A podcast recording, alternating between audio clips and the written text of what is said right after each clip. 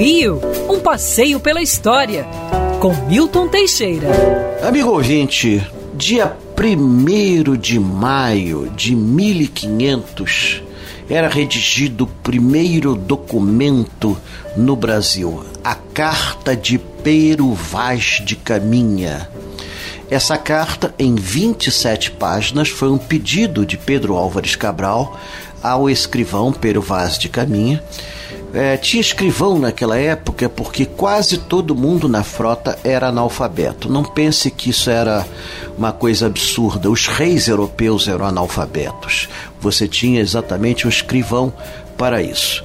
O Pero Vaz de Caminha, é, não se conhecem muitos documentos escritos dele. Existia um outro camarada que também escrevia, o mestre João Faras, que era o cientista da, da expedição de Cabral, e tinha também um outro que Restou também um documento, mas não, não, não foi possível identificar quem foi o, o escritor. Fora isso, ao que consta, o resto dos 1.500 homens da frota de Cabral não sabia ler nem escrever, inclusive o próprio Pedro Álvares.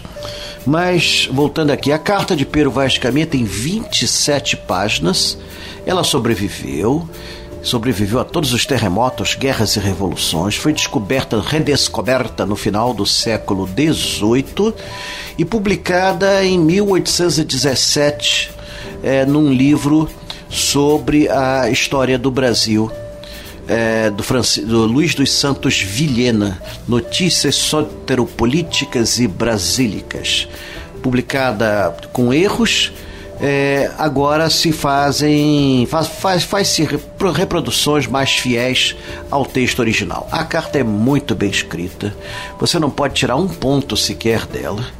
É uma descrição vívida, você acompanha a descoberta do Brasil, o contato emocionante com os primeiros índios, episódios deliciosos, como o português que foi dançar com o índio e o outro levou também um instrumento musical e estava ali o princípio do, da, da, do primeiro samba de roda em nossas plagas.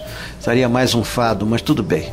E, a descrição de caminha da terra das Índias, que ele fica impressionado com a beleza das Índias, totalmente nuas.